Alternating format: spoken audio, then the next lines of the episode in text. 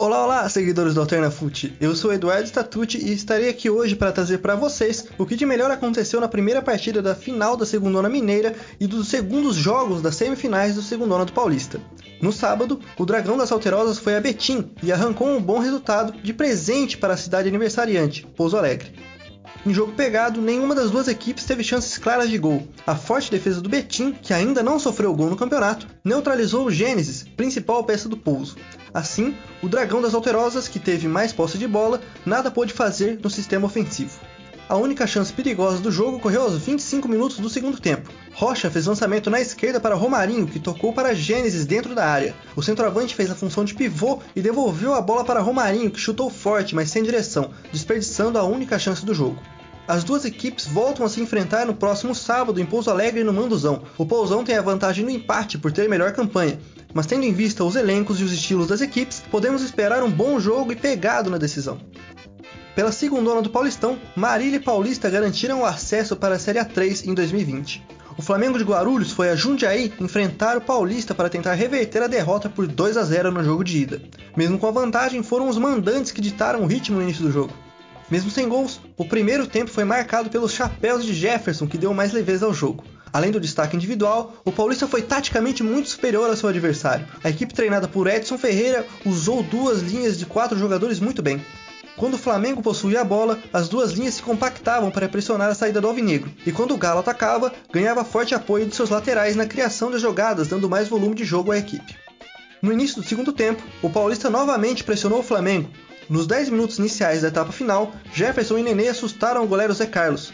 Mas foi só aos 14 minutos que o Galo conseguiu abrir o placar em linda jogada. Terra tocou a bola para Matheus no lado esquerdo, que passou a bola para Edinã, na entrada da grande área. O atacante chutou rasteiro no lado esquerdo de Zé Carlos, que nada pôde fazer para evitar o gol. Um minutinho depois do gol, Pedro Demarque fez falta na saída de bola do Flamengo, recebeu o segundo amarelo e foi expulso. Momentos depois, o Wallace recebeu a bola depois da cobrança de escanteio. Da entrada da área, o meia chutou a bola que desviou na defesa do Paulista e matou o goleiro Matheus. O gol rápido renovou as esperanças do Alvinegro. Uma pena que as esperanças alvinegras foram destroçadas aos 37 minutos. Carlinhos recebeu a bola no flanco direito, tocou para Nenê que cruzou no segundo pau para Matheus. O camisa 7 empurrou a bola para o fundo das redes para fechar a conta no estádio Jaime Sintra. Com o resultado, o Paulista está classificado para a final da segundona e para a Série A3 de 2020. No domingo de manhã, o Fernandópolis recebeu o Marília buscando reverter a vantagem de dois gols sofridos na ida. O jogo começou pegado no Cláudio Rodarte. O FFC teve mais posse de bola durante quase todo o primeiro tempo, mas a defesa bem postada do Marília neutralizou os ataques do mandante.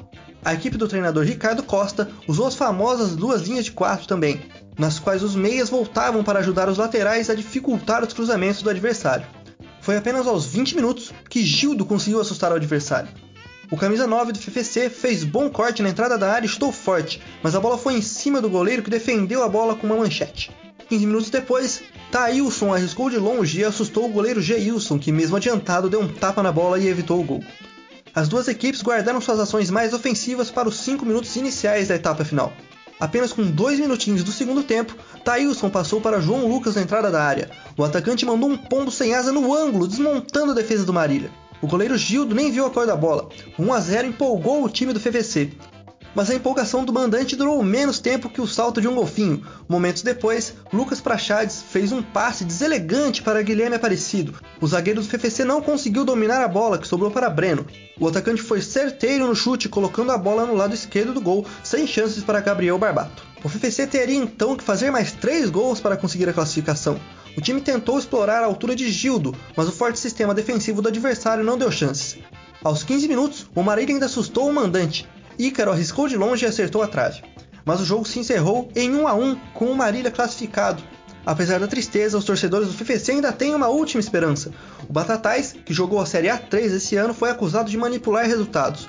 O clube foi condenado ao rebaixamento, mas ainda está com recurso que será julgado pelo TJD. Caso seja rebaixado, o terceiro colocado da Série B que assume sua vaga, no caso, o Fernandópolis. Aguardaremos pelo que irá acontecer nos próximos capítulos.